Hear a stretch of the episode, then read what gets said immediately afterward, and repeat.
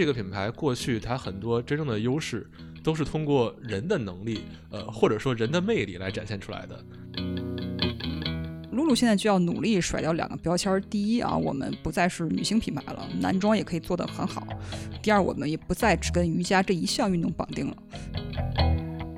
呃，Lululemon 门店的扩张速度已经有点超过了它在人力方面它复制的一个速度。大家好，我是刘亦菲，我是范明辉。虽然现在元宵节已经过了啊，但这期的开头我还是想先回顾一个春节之前的事儿。就春节之前有一个运动员新签的代言，是让我感觉有点惊讶的。一月十一号的时候，中国第一位 F1 车手周冠宇成为了 Lululemon 的品牌大使。第一个惊讶是因为，呃，周冠宇进入 F1 也已经一年多了，应该也算是现在中国最有商业价值的男运动员之一了。结果竟然到现在才正式签约一家运动品牌的代言。那第二个惊讶是在于这家品牌竟然是 Lululemon。首先，，Lulu 在印象里面更像一个女性品牌，至少是一个女性消费者为主的一个品牌。呃，那么周冠宇是一个男性运动员，然后赛车其实也不是传统上一个女性会比较喜欢的项目，而且鲁鲁作为一家运动品牌是很少很少签运动员做代言人的，这点跟其他运动品牌有一些不一样啊。目前他们在中国市场唯一一个合作的，呃，可以算是运动员身份的一个代言人是退役的篮球运动员马布里，而且他还不是一个中国人。对。关于这次签约的背景，呃，之前有个行业消息是，F1 上海站本来是有可能在今年的四月份正式回归的。那它本来会成为在防疫政策放开之后，国内举办的第一场世界级的体育赛事。那周冠宇主场作战的话，它的商业价值自然也会往上升。呃，而且确实啊，周冠宇在一月份是连续官宣了几家品牌的代言，其中除了 Lululemon 之外，还包括迪奥。关于这个事儿呢，大家可以想象成在北京冬奥会之前吧，很多品牌对于谷爱凌的那种期待。当然，F1 的量级相对来说还是要小一些，呃，但是呢，最后因为赛程排期的原因，F1 上海站的回归最后还是没有谈妥，所以周冠宇的主场作战恐怕是要等到2024年了。对我们刚才绕了一个小圈子，其实想说的是，签约周冠宇啊，感觉不太像露露以前的套路，尤其现在这个情况，感觉有点像在赌周冠宇未来的发展时机。呃，再加上 Lulu 最近一段时间自己的业务上有一些变化，比如行业里其他品牌的有一些竞争，还有 Lulu 自身在品类和门店数量上的一些扩张，呃，会让人觉得这家品牌在中国的发展可能已经到了一个关键的阶段。对，所以我们这期聊的主题其实是想讨论一下 Lululemon 这家品牌在中国市场面临的一些瓶颈或者说焦虑，因为在这之前的几年，呃，Lululemon 基本上已经算是被捧上神坛的一个品牌了。关于分析他们各种成功原因的播客还有文章，其实都已经有了不少。呃，这方面我们这期节目就不再过多的重复了。如果有朋友想了解的话，可以给大家推荐两期播客，一期是商业就是这样，他们非常古早的一期，叫做 Lululemon 的瑜伽裤致富经；另外一期是线下商业志去年的节目，叫 Lululemon 的流量密码。呃，当时是邀请了北京一家 Lululemon 的门店店长，讲了很多门店运营的策略。那这两期节目我们都会放在 Show Notes 里。呃，那么这期我们要谈一谈问题啊。目前市面上的分析谈的比较多的，一般都是比如说一些新的品牌涌现，呃，会对露露自己的这些压力，或者说露露本身自己的一些库存的压力，这些呢都对。但是我们想聊的更深入一些，就先提一个问题：大家觉得露露，呃，能做到现在这个程度，真正的核心竞争力是什么？呃，首先这个肯定不是靠产品，啊，当然露露 lemon 自己的产品性能跟大部分的竞品比。肯定还是有一些优势的，但这个优势现在来看应该是在越来越小。而且如果单从产品的性价比来看的话，嗯，可能 Lululemon 就不能算是优势了，反而是劣势。那实际上我们会觉得 Lululemon 它的核心优势是他们品牌文化输出的一个能力，通过社群传播来营造出一种全体认同感或者说精英感。而且 Lululemon 之前跟瑜伽运动绑定的是比较紧嘛。那瑜伽本身也会喜欢讲一些身心灵方面的东西，呃，再加上一条裤子，他们卖一千来块钱这种定价，所以露露的核心用户其实非常明确，就是追求审美、追求文化认同的所谓城市新中产。呃，那么这么看的话，其实现在很多定价三四百块的这些国内新兴的瑜伽裤品牌，可能不太能撬得动现在 Lululemon 真正的核心用户，因为如果跟露露的产品价格大概差个两三百的话。可能还是同一个人群，但如果价格一下差一倍以上，其实就不太是一个人群了。啊，确实啊，对城市新中产来说，性价比其实并不是最主要要考虑的因素，核心是品牌是不是值这个溢价啊，有着品牌形象是不是值这个价格。那么，既然露露的真正竞争对手暂时还不是这些国内新兴起的瑜伽裤品牌，那么是谁呢？呃，我觉得真正需要担心的是昂跑、萨洛蒙这些同样定位偏高端，也同样喜欢做社群运营的这些运动品牌，因为他们的目标人群才是跟露露。呃，是一致的，都是喜欢运动的城市新中产。那消费者的精力也是有限的，参加了这边的活动，留给其他活动时间就就少了一些。呃，更何况现在露露也不是那么局限在瑜伽项目上了，像跑步、高尔夫这些品类之前就有，啊，现在更是提到了一个更高的位置。而且能看到之前在 Lululemon 的一些比较资深的做 community，就是社群运营的员工，现在也正在被这些品牌挖走。就如果说其他的瑜伽裤品牌还只是在产品本身上在模仿 Lulu 的话，那这些品牌他们学习的是 Lululemon 真正的立身之本。所以对于 Lululemon 来说，呃，现在的情况就会有点困难。就如果想要继续快速扩张的话，死抱着瑜伽一条线是不太可能的，那必须要拓品类。那说到品类，至少在国内运动品类里最能卖货的有两个，一个是跑步，一个是篮球。嗯，在世界范围内应该也差不太多。篮球的话，大家可以想象，就其实跟露露的气质差的是有点远的。所以跑步很显然现在已经成了 Lululemon 它必须做的一个重点品类。呃，我们也看到去年他们已经推出女士运动鞋了。不过在跑步这方面，他们的竞争对手就不只有昂跑。还有像耐克、阿迪这种做了很多年的行业巨头，而且其实这些品牌做跑团的经验也非常丰富。相当于在跑步这种领域，Lululemon 从产品上可以说毫无优势。那从讲故事的方法论上，也已经在被一些定位比较相似的品牌正在学习了。对这部分算是 Lulu 面临的外部竞争，主要不在瑜伽，而在新品类里面，啊，或者说同档次的品牌里面。那么接下来我们要说的可能是更大的一个问题，是关于品牌在中国市场内部管理运营的问题啊。呃，在说这个之前，可以先讲一个大背景，就是 Lulu 的市值现在已经全面的超过了阿迪达斯。呃，目前二月初的数据是超过了四百一十亿美元，可以说在运动品牌里是稳居第二了，呃，仅次于耐克。而且品牌的这个营营业额已经连续十六年保持了两位数的增长，这个增长率是非常可怕的。那具体到二零二二年啊，露露的全球营业额增长了百分之二十八，而中国内地市场三年的复合增长率接近了百分之七十啊，所以中国市场呃增长如此之高啊，全球股民的期待也很大。那么露露在中国的生意必须要做得好，否则都对不起这么高的这个期待啊。甚至在露露自己的财报里也明确说了啊，呃，希望中国能成为北美之外的第二大市场。而且，在二三年，品牌计划在全球新开四十家门店，其中中国就超过二十家。那像这么高的增长期待落到中国区这边，可能就会出现一些问题。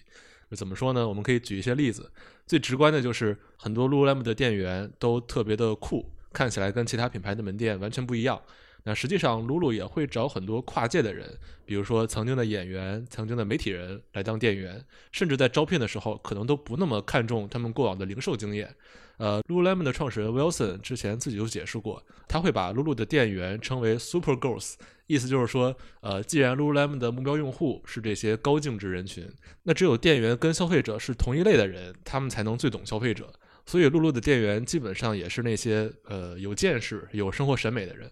当然，他们的待遇也会比普通零售行业的人要高很多，基本上可以算属于奢侈品销售的级别了。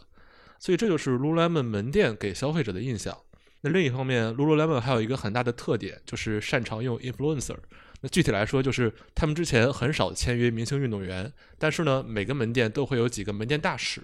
一般都会是附近最有影响力的一些健身教练、瑜伽教练之类的。呃，现在可能还会有一些像橄榄球俱乐部的主理人之类。总之就是通过这些跟品牌精神比较契合的人来去影响传播，就是门店在一定范围内的核心消费者。啊，说起这个 influencer 啊，之前想起一个经历，就很早之前我原来参与过北京的 Lululemon 这个三里屯店的一个开业吧。其实我们想象的一些开业或者怎样发布会都是非常的那种高大上，领导在台上讲啊，就怎样怎样对着 PPT。但露露不是啊，他就可能就找了几个 influencer，有几个明显看是应该是有留洋背景的，或者可能直接就是 A B C，他们就会在这个一个很窄的店里边，一个甬道里边走秀在走秀的时候呢，旁边有很多的这些就是观众嘛，大家都一起在在鼓掌，甚至吹口哨，整个现场的氛围非常嗨。当时我就觉得这个这个品牌确实和其他品牌不一样，啊，非常的酷。所以说呢，说回来呢，这两种策略在过去的很多年，露露走的都非常顺啊，甚至可以说是这个露露打造品牌形象最成功的方式。但是随着我们线下门店数量增多，呃，而且下沉到了各个省会城市，也承担了更多的业绩压力。呃，会发现他们通过人的魅力来感染消费者的这种做法好像变难了。这个店员还好说一点啊，但门店大使这一块儿，呃，其实现在很多品牌也在开始用类似的做法啊。露露自己也在快速扩张之中，很快就发现大使不够用了，这些有影响力的教练都被洗过一遍。呃，之前我有了解过一些超级新星的教练，可以说很多品牌都在请他们做这个所谓大使或者也好，或者 influencer。呃，超星教练可以说是这波热潮里受益最大的人啊。当然，健身教练、瑜伽教练的数量是很多的，但是能跟品牌建立信任啊，双方彼此都觉得精神理念符合的，这也不是一件容易的事。那所以现在的实际的情况是，呃，Lululemon 门店的扩张速度已经有点超过了它在人力方面它复制的一个速度。现在也已经出现了一些门店里面就是消费者体验有所下降的情况。那刚才说的主要是对消费者的形象展示的方面，更大的问题可能是在 Lululemon 它内部的运营方面。这一点主要是体现在 Lululemon 内部的零售体系，它跟其他的消费品牌比还是有点落后的。比如说在门店库存、出货管理这些方面。很大程度上还是在依靠人力，呃，而尤其是像一些快消品牌，他们一般都已经有很强的数据系统来做指导了。这方面，露露就会相对弱一些。呃，在过去几年，他们还是可以依靠这些跨界的综合能力比较强的人来把这些弱势弥补一下。但是呢，当你门店扩张的速度快到一定程度之后，这些运营体系的问题就会暴露出来。所以目前也能看到，呃，Lululemon 中国区的管理层。在这两年，正在进来一些之前在 Zara 等等这些快消服装品牌做过的人，呃，也是想尽快的补上这个运营体系方面的问题。啊，所以我们简单归纳一下啊，Lulu 过去的成功是在各方面都挖掘了人的优势的一种结果啊，呃，甚至每家门店它的自主性都是很强的。嗯，它可以慢慢去花很多年的时间去磨出来这个核心的消费群，呃，但其实这个是不利于标准化的一种模式。当你的扩张速度加快，人的能力跟不上的时候，就不容易支撑下去。啊，内部管理的平衡就要往标准化的这个方向上去靠啊，去转向，来提升效率。但是呢，重体系和重个人本身就是两个相抵触的方向。按这种趋势啊，之后露露的门店可能会出现更多的我们所说像销售的店员也好，或者看起来不那么露露的店员也好。呃，其实从我个人感受来说，现在已经有这个苗头了。对，那举个例子来说，就我之前在露露店里最好的一种感受就是，呃，你一进门不会有人跟着你跟你说哥姐，我们家新出了一条裤子，来试试吧，不会有这种情况，反而都是那种呃不卑不亢，你想买的话我就真诚的给你推荐，你不问的话我也不粘着你，这种体验就会觉得特别好，甚至会让人猜想他们是不是根本就没有什么业绩指标的压力。呃，不过现在 Lululemon 如果它的内部风格要往标准化、追求效率这些方向去走的话，可能这些店员的业绩压力也会不可避免的会大起来。刚才说的鲁鲁自身运营模式的一个瓶颈，在实际跟中国消费者的沟通上，也会遇到一些磨合的问题啊。我们举四个例子啊。首先，关于退换货的问题，呃，一开始鲁鲁的产品啊，购买一两年之后，如果出现质量问题，比如开线了，是可以去店里换一件新的啊。在北美起码是这样的，嗯，在中国市场最开始也是这样的，都没有问题。但是呢，这两年开始往二三线城市下沉之后呢，就就遇到了一些大量的这个退换货的问题啊，比如穿了一两年之后啊，裤子划破了，或者说有一些不太大的磨损，就会有很多人想过来要换一件新的。这个就会给品牌带来比较大的一个压力，呃，其实这也是品牌跟消费者之间是不是有很高这个信任度的问题啊？在之前的消费者里啊，大家都是通过社群传播建立起来的，对品牌有很强的认可，会觉得这种退换货是一种很有人情味儿的呃这个事情。但当你来到下沉市场啊，这个品牌和消费者他是不熟的，他没有建立这种紧密的联系的时候，大家就会把这个当成一种规则来看。就会出现，哎，你凭什么在美国、在上海能换，到我们这儿就不愿意换这种情况？是，就是说之前的核心消费者都是花了几年的时间才磨出来的，那现在扩张快了之后，但是呢，他们之前赖以立足的这种社群传播的能力没有跟上，或者说还没有来得及花这么长时间去跟这些消费者建立这么紧密的联系，这个时候消费者对你是没有感情的，呃，所以在我看来，这还是一个扩张节奏的问题。那第二个就是关于打折的事儿，呃，如果大家是 Lululemon 比较长期的消费者的话，呃，应该有印象。Lululemon 在过去几年，它在国内几乎是不打折的。就算到了双十一、六幺八有那么一点点折扣，但其实这种幅度，呃，聊胜于无吧。但是现在为了适应更广泛的这个中国消费市场，Lululemon 也已经开始打折了，而且频率也比原来更高。因为确实大家的消费习惯就是这样的，打折了就买，不打折的话可能就不买。对于品牌来说，如果你想在中国市场快速把份额做大，有的时候不打折确实卖不太动。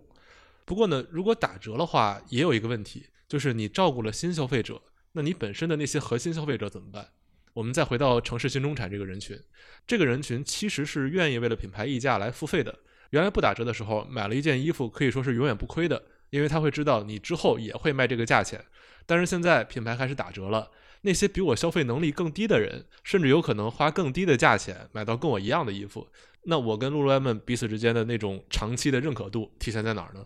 所以这些核心消费者可能会有一种失去了保护的感觉。对，而且打折和打折之间还是有区别的啊。你如果在双十一、六幺八或者黑五打折，这个大家觉得是可以理解的，是有预期的。但是如果平时经常打折，一些核心的消费者可能就无法理解了。呃，其实任何一个小众文化在破圈之后，原本的受众就会感觉呃失去了这种独特性，尤其是当这个东西体现在钱上的时候。嗯，而且穿的人多了，这个品牌的文化属性、核心消费者对品牌的认同感也都会被稀释。那关于中国市场的第三个问题，也跟打折有点像，就是如果你看看 Lululemon 的财报的话，呃，各项数据基本上都挺好看的，唯一一项比较负面的就是库存压力比较大。那在中国市场这边，其实有个小的优势，就是中国的电商体系特别发达。本来 Lululemon 它整个品牌在二二年的线上收入就已经超过百分之四十了。那中国区这个数字应该会更高，呃，相比之下，其他的运动品牌线上销售额一般都是占比百分之二十左右，这个差距还是挺明显的。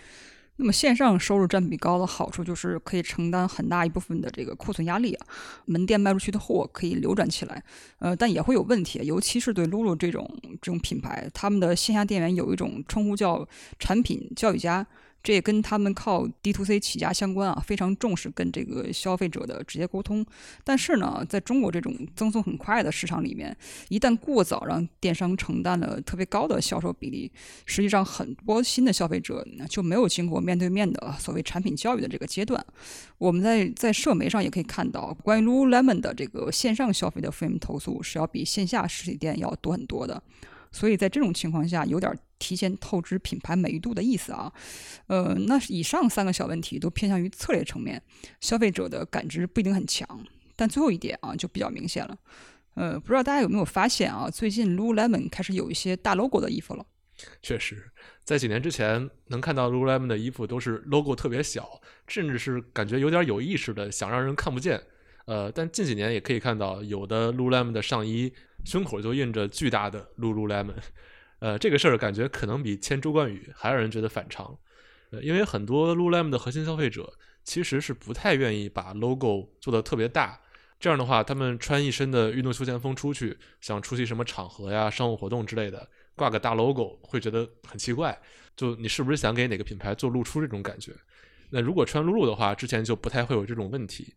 而且我总感觉啊，这种心态有点像，就是你识货的话，自然能看出来这是 Lululemon 的衣服，不用去刻意强调，懂的都懂，就营造出一种这样大家彼此认可的感觉。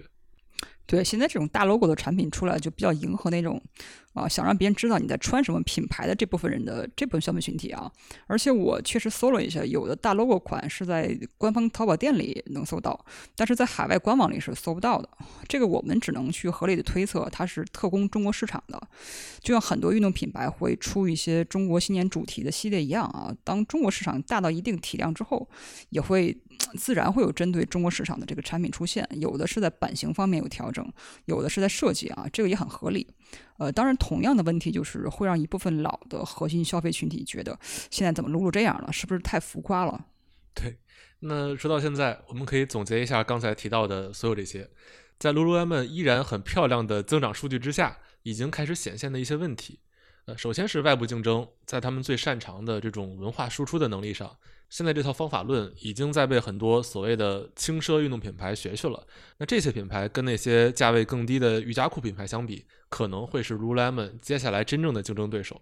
然后呢，是内部管理方式，Lululemon 在过去很多的成功都是靠人的优势来实现的，但是呢，在中国市场的扩张速度加快之后，人的资源已经有点跟不上了。品牌必须在一定程度上回到那种快消品牌或者传统零售行业的那种管理模式。这样一来的话，Lululemon 它向内向外输出的品牌文化可能就会被稀释。那最后一点就是，他们在中国市场下沉的这个过程中，已经出现了关于退换货、打折、线上投诉率高，还有像大 logo 的衣服这样的一些小争议。这些都属于在扩张的过程里，呃，一些举措会对过去的核心消费者和他们接下来想要触达的新消费者可能会有相反的效果。那这就看品牌怎么去平衡了。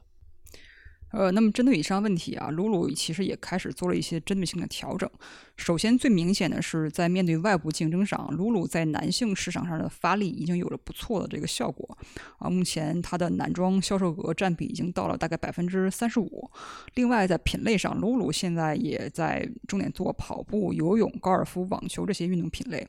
总之，想要拓展自己的更大的市场。